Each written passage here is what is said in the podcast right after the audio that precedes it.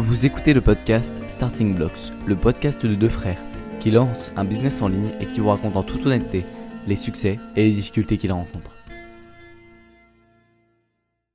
Bonjour et bienvenue dans Starting Blocks, le podcast qui va faire euh, plus d'interviews euh, à l'avenir. Euh, on s'engage sur ce point-là. je suis Nicolas. Et je suis Félix de pourlejeu.fr. Aujourd'hui, on va vous parler. Enfin, on va se poser la question faut-il se spécialiser pour réussir?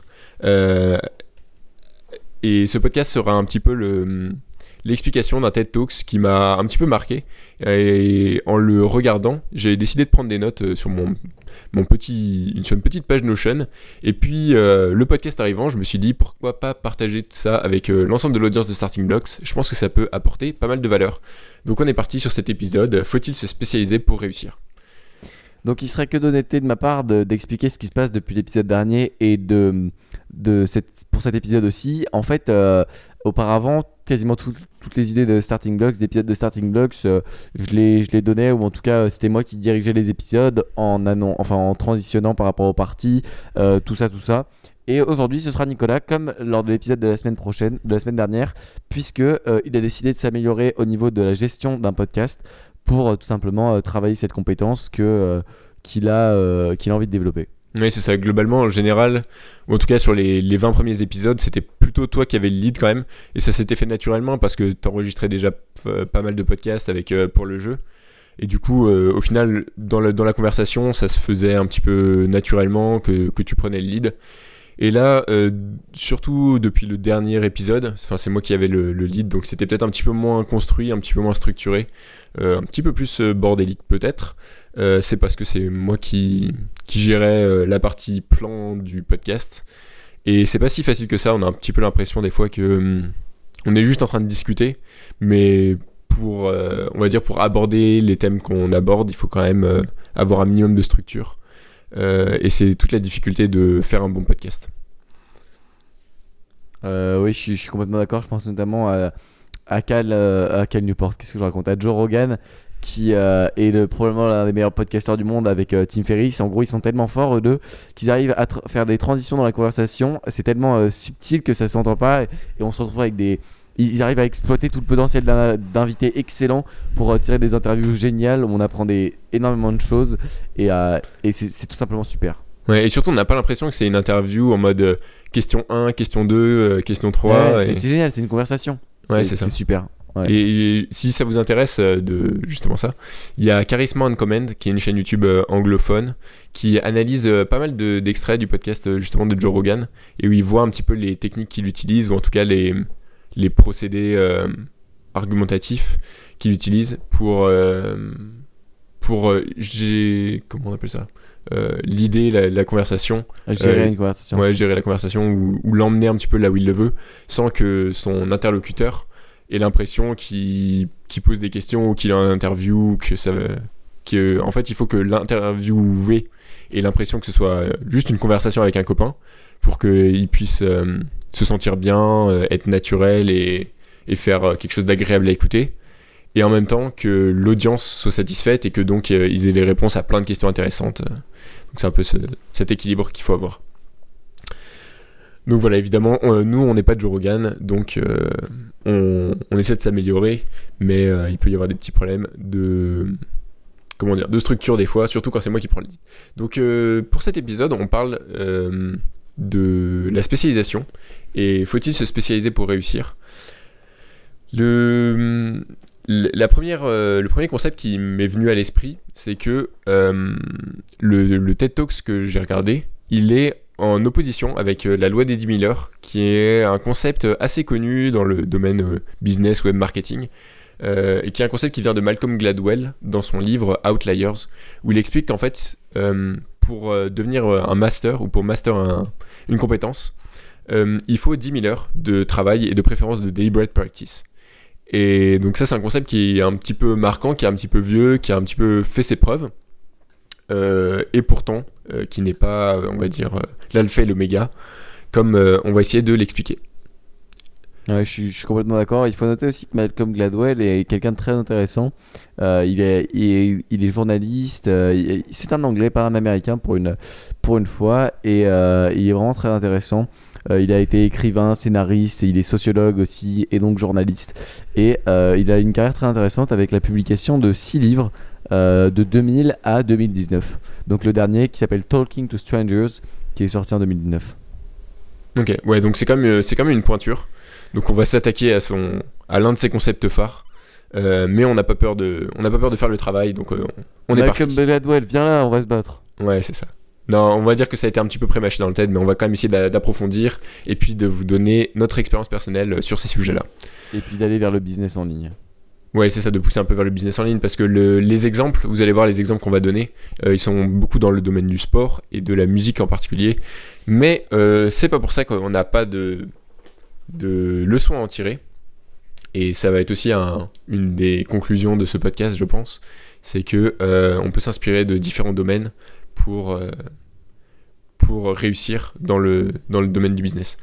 Alors là, je Euh, trouve que c'est vraiment un concept euh, tout nouveau que tu nous sors. On peut s'inspirer de différents domaines pour réussir dans le business. Euh, c'est- tout neuf comme concept. Mais, non, euh, mais d'accord, c'est- pas vrai. tout neuf, mais le fait de l'appliquer au quotidien euh, n'est pas n'est pas chose aisée, on va dire. Et, et Ouais. je pense en particulier à, euh, aux youtubeurs qui font des vidéos sur euh, le business, justement. Euh, Il y a des tonnes et des tonnes de chaînes YouTube, rien que si vous regardez en francophonie, qui ressassent les mêmes concepts sur euh, comment devenir riche, euh, comment, euh, comment gagner de l'argent sur Internet, comment gérer son argent, est- les, machins de qu'on a vu encore et encore et encore. Et les chaînes qui décollent aujourd'hui, c'est plus celles qui vont combiner des différents thèmes. Et par exemple, bah, on a vu euh, bah, Stan Leloup, c'est le meilleur exemple, qui va chercher un petit peu des exemples dans différents domaines, euh, que ce soit le cinéma, euh, les jeux vidéo, enfin plein de domaines différents, euh, pour au final en tirer des conséquences euh, dans le domaine, dans son domaine clé qui est la psychologie et le marketing.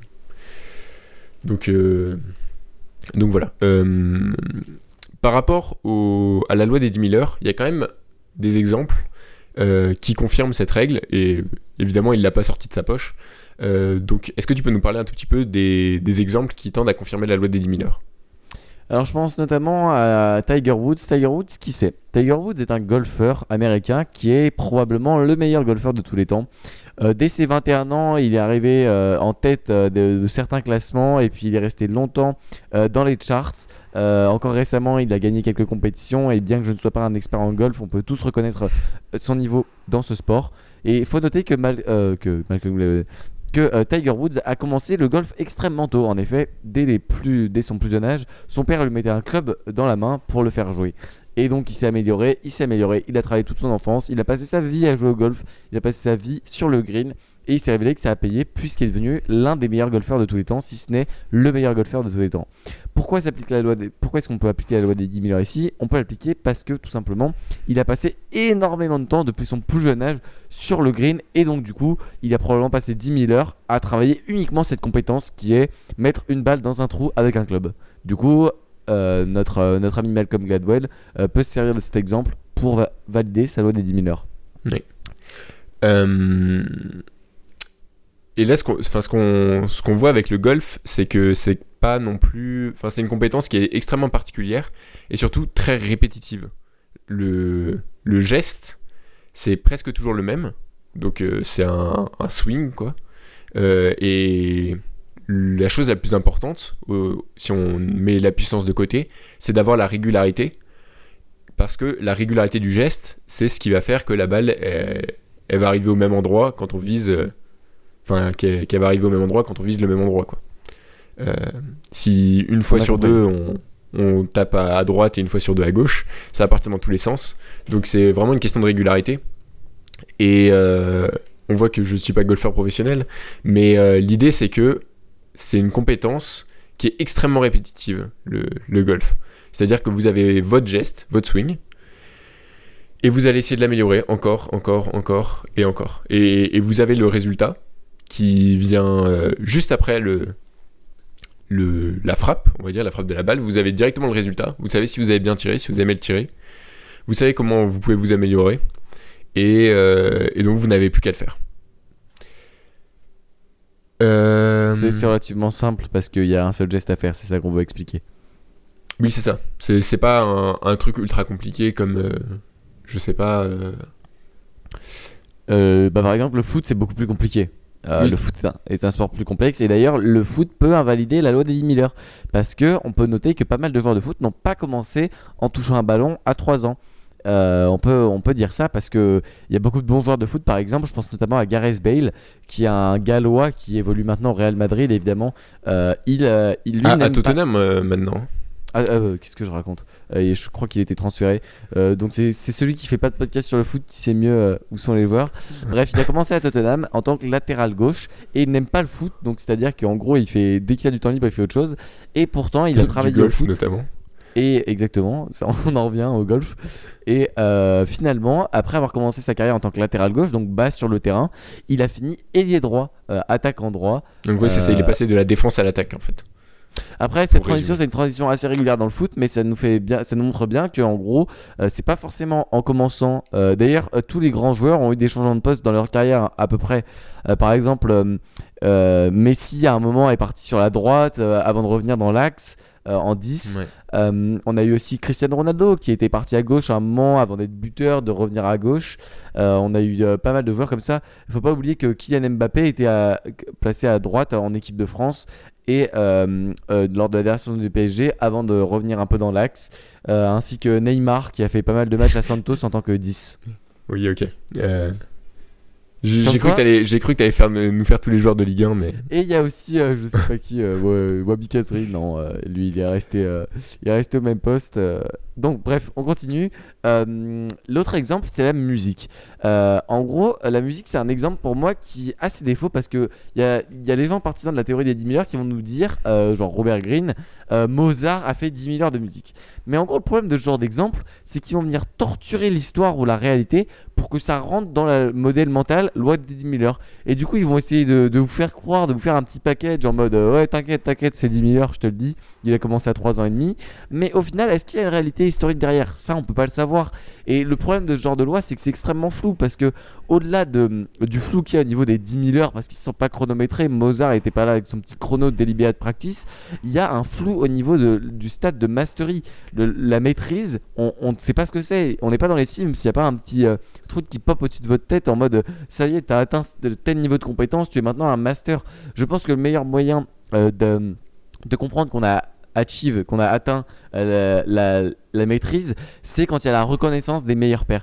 Par exemple, si, euh, je sais pas, euh, euh, Neville Medora de Copywriting Course me disait que j'étais un excellent copywriter, je pense que ce serait l'un des meilleurs, des meilleurs paramètres à prendre en compte pour comprendre que je suis devenu excellent. Hmm. Je pense que pour l'instant, ce serait plutôt ironique s'il disait ça, mais.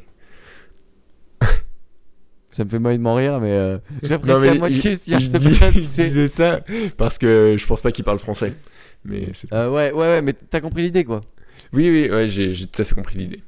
J'apprécie à moitié ce qui vient de se passer. Mais sinon, pour ça, c'est c'est enfin, c'est les chiffres qui parleront pour vous. J'ai envie de vous dire. euh, les- Laissez-les Ouais, parler dans votre dos et, et faites le travail. Euh, Bref, euh, on va s'arrêter. on continue. enchaîne, enchaîne. Euh, donc, euh, quel, euh, donc, par rapport à la musique, euh, donc il y a des exemples de. Il y a- beaucoup de musiciens qui, qui jouent plusieurs instruments. Alors qu'on pourrait se dire que finalement, pour un guitariste professionnel, je ne connais pas de. Si par exemple Eric Clapton, on va se dire, bon, bah, s'il passe du temps à jouer de la flûte, il n'aura pas amélioré son jeu de guitare et ça servira à rien. Et pourtant, et pourtant, euh, il y a beaucoup de musiciens qui jouent plusieurs instruments et même ceux qui sont au top niveau. C'est-à-dire que même un, euh, un- je sais pas, un Jimi Hendrix, je sais, je sais pas s'il a joué de la flûte, Euh, mais je- euh, je- ça me paraît un peu compliqué, mais peut-être. Ça c'est ça pas. du, du triangle, tu sais, tu dois. euh, Ding ouais, ça. Après, il a mangé son triangle. Mais, Bon, bref. Euh, non, mais c'est pour dire qu'il y a beaucoup de musiciens qui se spécialisent après leur euh, troisième instrument. Donc, c'est-à-dire qu'ils ont une connaissance générale de la musique et des différents instruments avant de se spécialiser. Et, et cette base, euh, s'ils le font, c'est que ça a une importance parce que ils vont pas faire. Enfin, ils, ils passent déjà énormément de temps sur la musique. Ils ont beau aimer ça, je pense que si ça n'avait aucune utilité, ils ne le, ils ne le feraient pas. Et pourtant, on voit des beaucoup de- d'excellents artistes euh, qui maîtrisent euh, différents instruments. Euh, ouais, je suis, je suis complètement d'accord avec toi. Par exemple, David Gilmour a eu sa première guitare à 13 ans. Donc, comme quoi, il a pas commencé à 5 ans avec une mini guitare, avec un ukulélé entre les mains. Ouais. Bah, après 13 ans, c'est assez tôt. Mais peut-être qu'il a, il a joué d'autres instruments en même temps. hein. Ouais, souvent, les, les guitaristes comme ça, ils jouent aussi de la basse. David Gilmour, il chante aussi. Ouais. Donc, euh, C'est un, c'est un baryton. D'ailleurs, pour l'anecdote, euh, euh, la première guitare de, de Gilmour, euh, vous pouvez trouver ça sur sa, sa page wiki que j'avais lu à un moment. En gros, il l'a emprunté à un voisin et il lui a jamais rendu. donc, donc c'est, c'est plutôt marrant. Donc, comme quoi, si, si votre voisin se révèle être excellent dans un domaine, récupérez votre guitare parce qu'elle pourrait valoir très cher au bout d'un moment. Ok. Do- Donc là, on... le- ce qui est en train de se dessiner un petit peu, c'est que il y a des compétences et des domaines dans lesquels la loi des 10 000 heures semble euh, bien s'appliquer et d'autres dans lesquels elle semble moins bien s'appliquer. Et là, euh, David Epstein, dans le TED, il fait la, la distinction entre deux types de d'environnement d'apprentissage, donc des learning environments, donc qui peuvent être de deux types. Donc je pense que c'est plutôt une frange, hein, mais on va dire on va on va binariser. Je ne sais pas si ce verbe existe, mais on va rendre ça binaire. Avec d'un côté les kind learning environment, donc euh, gentil, euh, sympa, qui sont euh, les environnements de travail plutôt répétitifs, où on a un but précis, euh, un objectif clair, quoi, euh, avec un feedback régulier et immédiat. Les compétences n'évoluent que très peu, et on observe des patterns qui se répètent. Donc c'est plutôt automatisable, et c'est le cas des échecs ou du golf. Euh, donc les échecs, on voit bien que... euh, Enfin, c'est- très régulièrement des patterns qui se répètent. Si vous parlez avec un, un spécialiste des échecs, il vous expliquera un petit peu les, les ouvertures, l'ouverture sicilienne, française, euh, etc. C'est assez... C'est plutôt pavé. Il y a eu des, des millions de parties qui ont été jouées.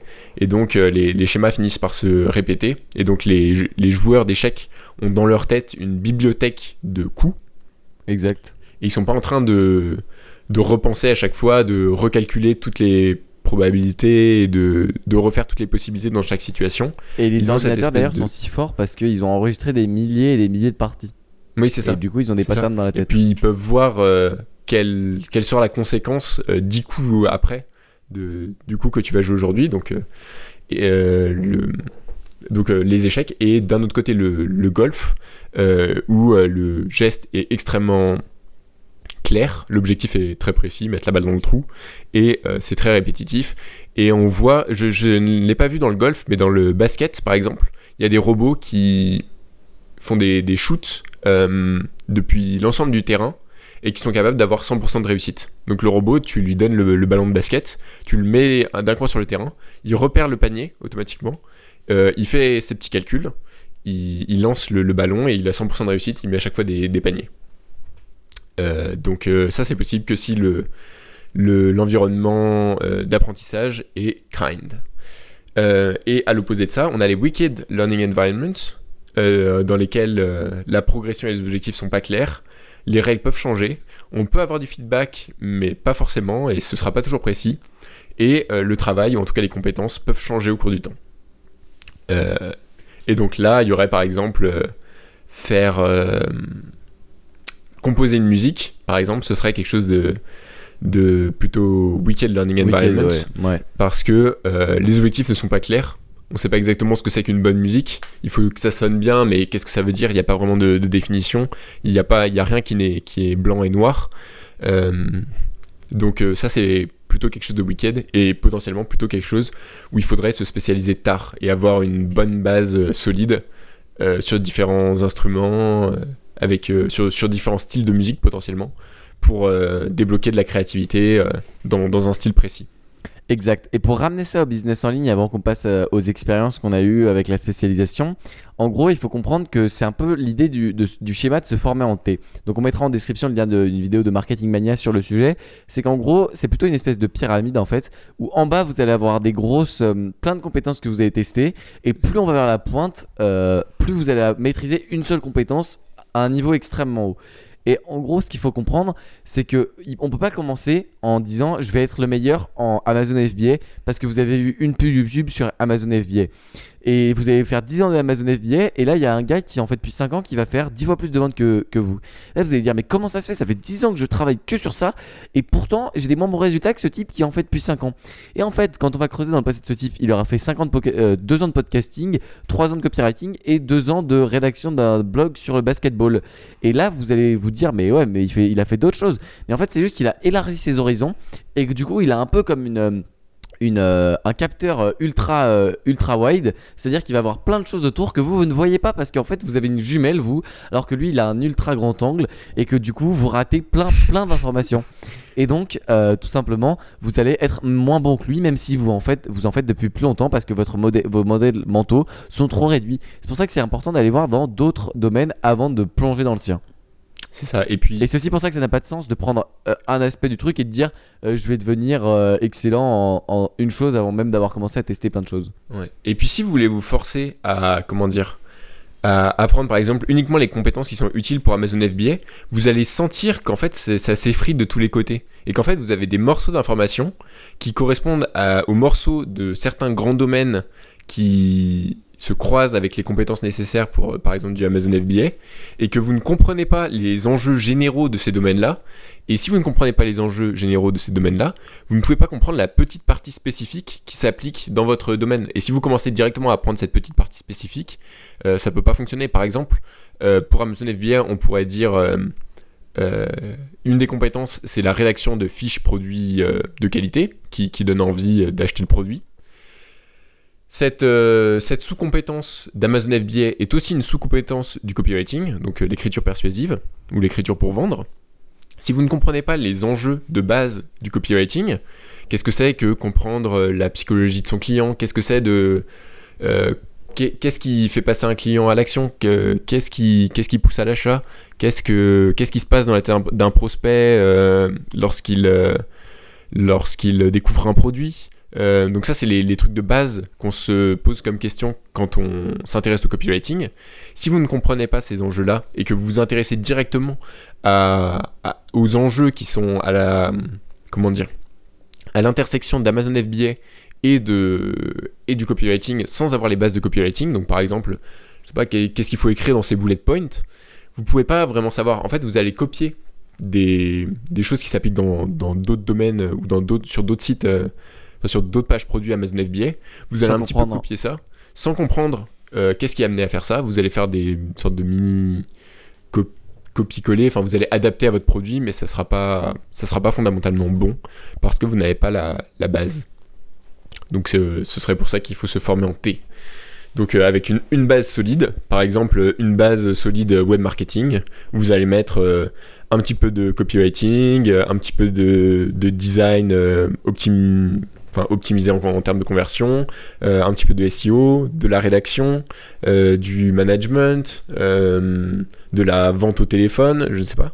Ouais, un peu de tout. Toute cette base, et ensuite vous allez vous spécialiser dans une chose et après, donc une fois que vous avez votre base, vous allez vous spécialiser dans un, un domaine, et à partir de, enfin c'est là que vous êtes le plus utile pour votre pour votre client. Par exemple, si vous êtes consultant en SEO, euh, le SEO, c'est la compétence que vous allez pousser, donc c'est la barre euh, verticale de votre T. Et la barre horizontale, elle sert un petit peu à comprendre l'ensemble des problématiques du client, euh, potentiellement l'orienter sur d'autres spécialistes dont il pourrait avoir besoin. tout simplement, enfin faire, faire un travail de un peu plus de, de conseiller de confiance. Quoi. je suis complètement, complètement d'accord avec toi. Tu peux nous parler maintenant de tes expériences? Ouais. Avec ce concept de spécialisation? Ouais, donc moi quand je, quand je me suis dit que j'allais faire un petit peu de travail en freelance, euh, je me suis posé la question en fait, quel est mon avantage compétitif? Je pense que c'est quelque chose de, qui, qui, est tout à fait intéressant. C'est pas, pas sur ça que je me suis trompé. Je vais vous expliquer un petit peu après. Donc euh, mon avantage compétitif, d'après moi, c'était que euh, j'avais un background scientifique, que j'étais à l'aise avec les chiffres, les maths et, et, compagnie. Et je me suis dit qu'est-ce qui est à l'intersection de ça et du web marketing. Et j'ai pensé que ça allait être la publicité euh, payante en ligne, donc le PPC, pay per click, euh, et notamment la pub Facebook. Euh, donc ça c'était mon hypothèse de départ et donc je me suis intéressé à la publicité sur Facebook donc là j'étais un petit peu c'était un, petit peu comme si je chercher à développer la barre verticale de montée avant d'avoir la base. Et donc forcément, ça s'est mal passé. Euh, ce que j'ai pas compris, c'est qu'en fait, euh, j'ai pas compris le, domaine pub Facebook euh, de manière générale, en fait. Je me suis intéressé directement aux techniques et j'ai pas compris qu'en fait, il y avait une évolution qui était en train de se produire depuis sur les cinq dernières années à peu près, qui était que en 2015, c'était encore beaucoup de de comment on appelle ça sectionner les audiences segmenter pardon, les audiences, euh, faire des calculs de retour sur investissement, euh, faire des, estimations de, coûts, faire beaucoup d'essais, d'AB tests, euh, regarder les résultats, optimiser les conversions, pas mal de travail en chiffres quand même. Et donc ça c'était en 2015 et que ça a énormément évolué depuis jusqu'à jusqu'à aujourd'hui en 2020 où c'est beaucoup plus l'algorithme qui a la main sur tout, euh, où ce qui est conseillé c'est davantage euh, de prendre des grosses audiences, euh, de laisser un petit peu l'algorithme chercher, trouver les, profils à qui proposer votre produit, et que la compétence était en train de se déporter, et c'était déjà beaucoup déporté, de la personne qui est capable de segmenter correctement ses audiences, de faire beaucoup de tests, d'avoir une approche scientifique, euh, vers euh, une personne qui serait capable d'avoir un bon copywriting, de produire beaucoup de créa, donc beaucoup de publicité, que ce soit des vidéos, photos, carousel, euh, et de faire des, quelque chose de persuasif et ensuite d'optimiser le tunnel de vente derrière. Donc c'est ça que j'avais pas compris. Et du coup, bah, ça m'a pas permis de comprendre vraiment les, les, enjeux de la pub Facebook et de devenir vraiment bon. Donc après, ça a euh. évolué, mais ça, c'était mon, mon, hypothèse de départ de ce que je voulais faire sur la pub Facebook et pourquoi ça s'est pas bien passé? Mais là, je pense que c'est une bonne chose de s'être trompé, genre parce que t'as appris mieux que cette, euh, mieux que hum, tu l'aurais appris si tu, si tu l'avais lu, que tu serais, euh, que tu pouvais pas décider comme ça de te spécialiser dans un domaine sans tout comprendre et que donc tu allais, tu allais en tirer une bonne leçon. Bah dans tous les cas, oui, c'est mieux de faire ça et de se planter que de, que de ne rien faire. Et donc euh, après, bah, je suis allé voir euh, les, les, bases, on va dire, un peu plus euh, du web marketing, donc le, le, copywriting, j'ai lu quelques livres sur ça, je me suis intéressé à, à d'autres domaines, typiquement la, négociation, des, des domaines à, côté, quoi. très bien, très intéressant. Et puis dans, dans tous les cas, oui, ça m'a amené à, à, réfléchir et après à, à pivoter. Mais c'est juste pour dire que dans ce cas-là spécifique, si tu es vraiment un partisan de la loi des 10 000 heures, que, que tu as l'impression que c'est l'alpha et l'oméga, que tu connais que ce modèle mental, tu peux vraiment te. Je pense qu'il y a vraiment le risque de se dire. Euh, bah non, en fait, je vais continuer sur la Facebook pendant, pendant 10 000 heures, euh, sur mes trucs de segmentation, faire des calculs et compagnie. Et en fait, une fois que tu sors de, de ta bulle de tes 10 000 heures, tu sors et tu te rends compte, bah en fait, la compétence que j'ai développée, elle est, elle est expirée, quoi, en fait. J'ai oublié de regarder la date de péremption, je me suis fait avoir.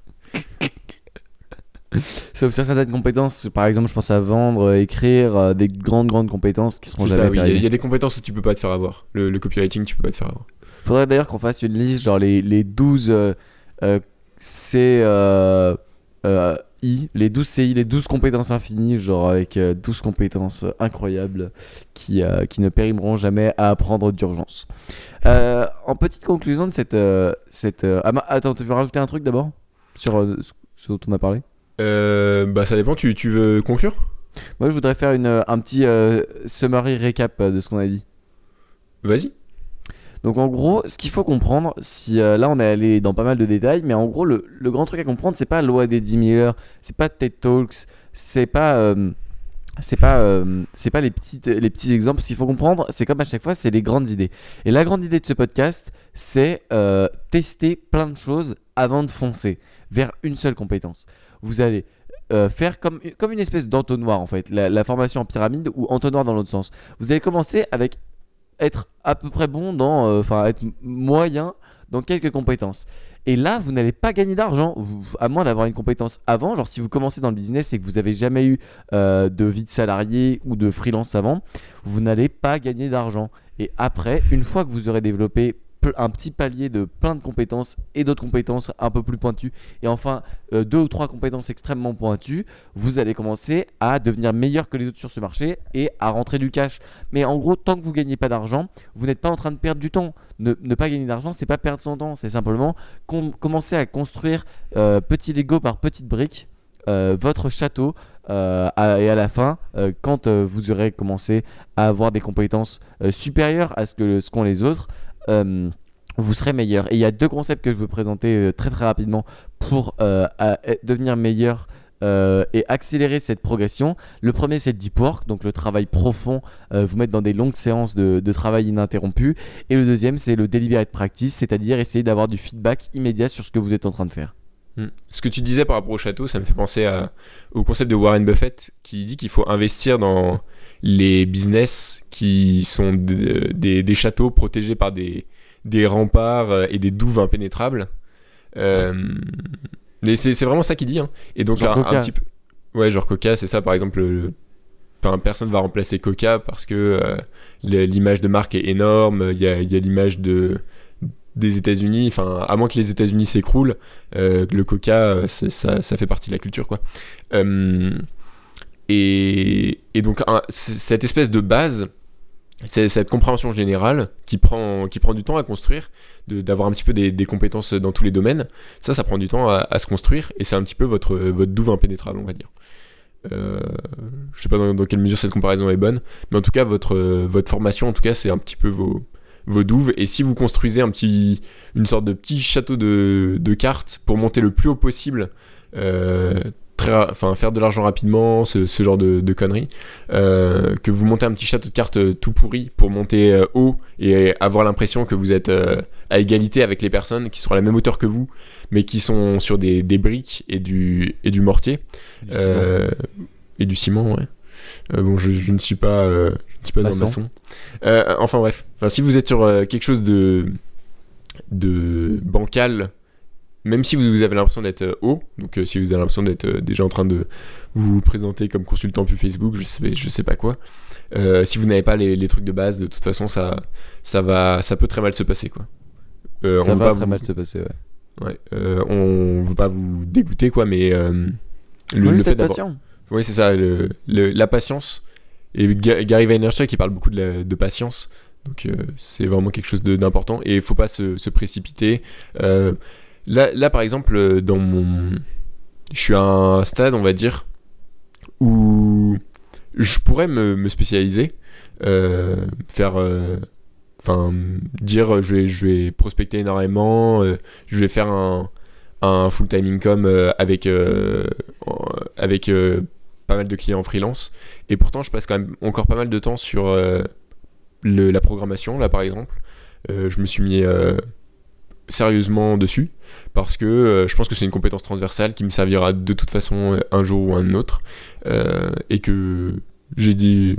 Enfin, je suis à un, âge relativement jeune, j'ai beaucoup d'années de travail à passer et j'ai envie de passer ces années en sachant coder. Quoi. Si, je devais refaire ma vie, je voudrais une vie où je sais coder, vu, vu l'environnement dans lequel on est. J'ai pas envie d'être limité par ça. Donc, donc je l'apprends quoi. Enfin, faut pas sur, su- comment dire, surpenser, overthink. Euh, euh, de toute façon, si vous apprenez des, des compétences utiles, vous pouvez pas vous tromper vraiment. Euh, très, bonne, très bonne conclusion pour, pour, pour cet épisode. On passe à notre section tant attendue par des dizaines de milliers de fans, la section recommandations. Nicolas, tu nous recommandes quoi cette semaine? Je recommande une série. Euh, on recommande souvent des, des trucs assez sérieux. Et là, je vais recommander une série, donc c'est du, c'est du divertissement. hein. Mais Donc, au, euh, début, je- au dé- au début de l'épisode, je vous ai dit que c'était Nicolas qui commençait à prendre le contrôle des épisodes et on le voit très bien, c'est complètement la décadence de Starting Box. On recommande des séries de Netflix, enfin Nicolas en tout cas. Donc euh, je comprends plus trop ce qui se passe. Sachez que je n'ai rien à voir dans toute cette vaste mascarade et qu'il faut continuer à hustler et à pas regarder de séries. Vas-y, on, on verra les. Enfin, je vous expliquerai un petit peu les, enseignements que j'en ai tirés, parce que j'en ai quand même euh, tiré quelques-uns. J'ai pas juste perdu euh, 40 heures à regarder, euh, à regarder Breaking Bad, parce que je recommande la, série Breaking Bad, qui est sortie euh, au début des années 2010, euh, et qui est vraiment euh, une, une masterclass de, de cinéma, déjà, dans, dans un premier temps. C'est vraiment euh, très très bien fait, le suspense est excellent. Euh, si vous êtes plutôt du genre à, à stresser beaucoup, euh, je ne recommande pas de la regarder avant d'aller se coucher. C'est une mauvaise idée. Euh, parce que vous allez mal dormir. Ça m'est déjà arrivé une fois ou deux. Mais, mais sinon, sur, le, sur le, la, la partie cinématographique, c'est excellent. Et ensuite, il y a aussi une leçon de vie un petit peu plus intéressante derrière, on va dire. Qui est l'histoire d'un d'un homme en fait qui découvre du jour au lendemain qu'en fait euh, son existence est finie. Enfin pas qu'elle est pas finie mais qu'elle est qu'elle euh, qu'il va y avoir un terme.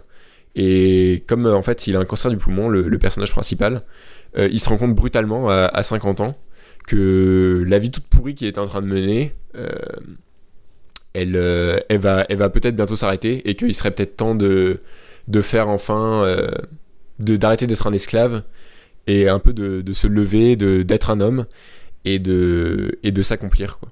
Et bon là, là il va s'accomplir dans le crime, mais euh, mais bien évidemment, si vous voulez transposer cette expérience-là à votre propre vie, vous n'êtes pas obligé de vous accomplir dans le crime. Vous pouvez essayer de vous accomplir tout court. C'est pas le crime, c'est la drogue. Oui, non, mais le, le crime dans, dans un sens euh, général. Et puis Ah. on sait comment ça finit, hein, le, le milieu de la drogue, euh, les règlements de compte, euh, enfin bref. Donc voilà, donc c'est aussi un comment dire un, un concept dont parle pas mal Tim Ferriss sur le, le fait que la vie est finie et que c'est bien de se rappeler de temps en temps euh, à cette finitude. Euh, Les, les stoïques nous en parlent beaucoup dans leur livre aussi avec le fameux Memento Mori. Euh, même Ouais. notre ami Ryan Holiday, que moi j'aime énormément, ce- cet auteur, nous a fait une pièce Memento Mori. Et, et donc vous pouvez acheter une pièce Memento Mori. Je pense qu'il est vraiment un bon cadeau pour un. Si vous connaissez quelqu'un qui s'intéresse un peu à, tout ce milieu, parce que hum, c'est quelque chose qui, va rester peut-être 10, 15, 20 ans, une, sorte de pièce, et puis tu l'as avec toi, et puis tu te rappelles que tu vas mourir. Et par contre, ces genres de cadeaux, faut, si, je sais pas si votre, euh, votre grand-mère apprend que vous avez fait un cadeau avec une pièce, euh, euh, tu vas mourir à votre, à votre, euh, à votre cousin, euh, elle va pas trop comprendre parce qu'on peut se dire que c'est morbide et tout, mais non, faut avoir confiance de- conscience dans sa mortalité, de sa mortalité, parce que ça va vous aider à, à vivre une meilleure existence. C'est la, fameuse phrase, un peu bateau, mais pourtant bien vrai derrière. Notre deuxième vie commence quand on comprend qu'on en a qu'une. Ouais, ouais. Et donc euh, là, dans, le, dans Breaking Bad, justement, le, le personnage principal se rend compte brutalement qu'il n'a qu'une seule vie. Et il commence à partir totalement en sucette. Euh, il, a, il avait un job euh, complètement pourri à côté où il avait vraiment un travail d'esclave.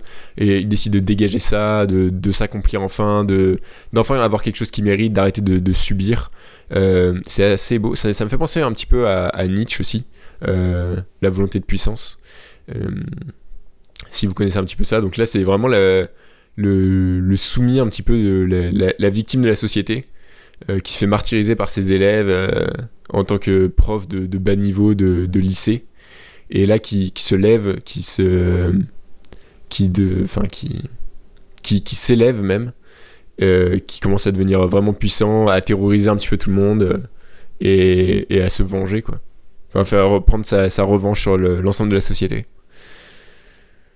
donc voilà. Euh, après, euh, si vous partez pas de. Enfin. Bien sûr, l'idée, c'est pas forcément de, de s'accomplir dans le crime, comme je l'ai dit. Mais. euh, Ouais, on, on vous recommande pas, euh, après, euh, vous faites ce que oui, vous c'est voulez. ça. Après, bon, euh, on, on se décharge de toute responsabilité concernant la, la production de méthamphétamine, mais. euh, mais je vous recommande Par contre, quand si vous avez besoin d'en livrer dans des lycées, je peux vous aider. Vous pouvez me contacter pour, pour avoir un contact directement à l'intérieur d'un lycée. Mm, c'est Après, niveau business, niveau management et tout, c'est beaucoup de, beaucoup de flingues, donc c'est plus très à la mode actuellement. On est plutôt dans l'entreprise libérée et pas Ouais, trop dans le, Je pense pas, pas qu'ils travaillent dans les coworking euh, à côté Ouais, de leur, c'est ça. euh, de leur pote. Ouais. C'est pas exactement le même euh, délire que la Startup Nation.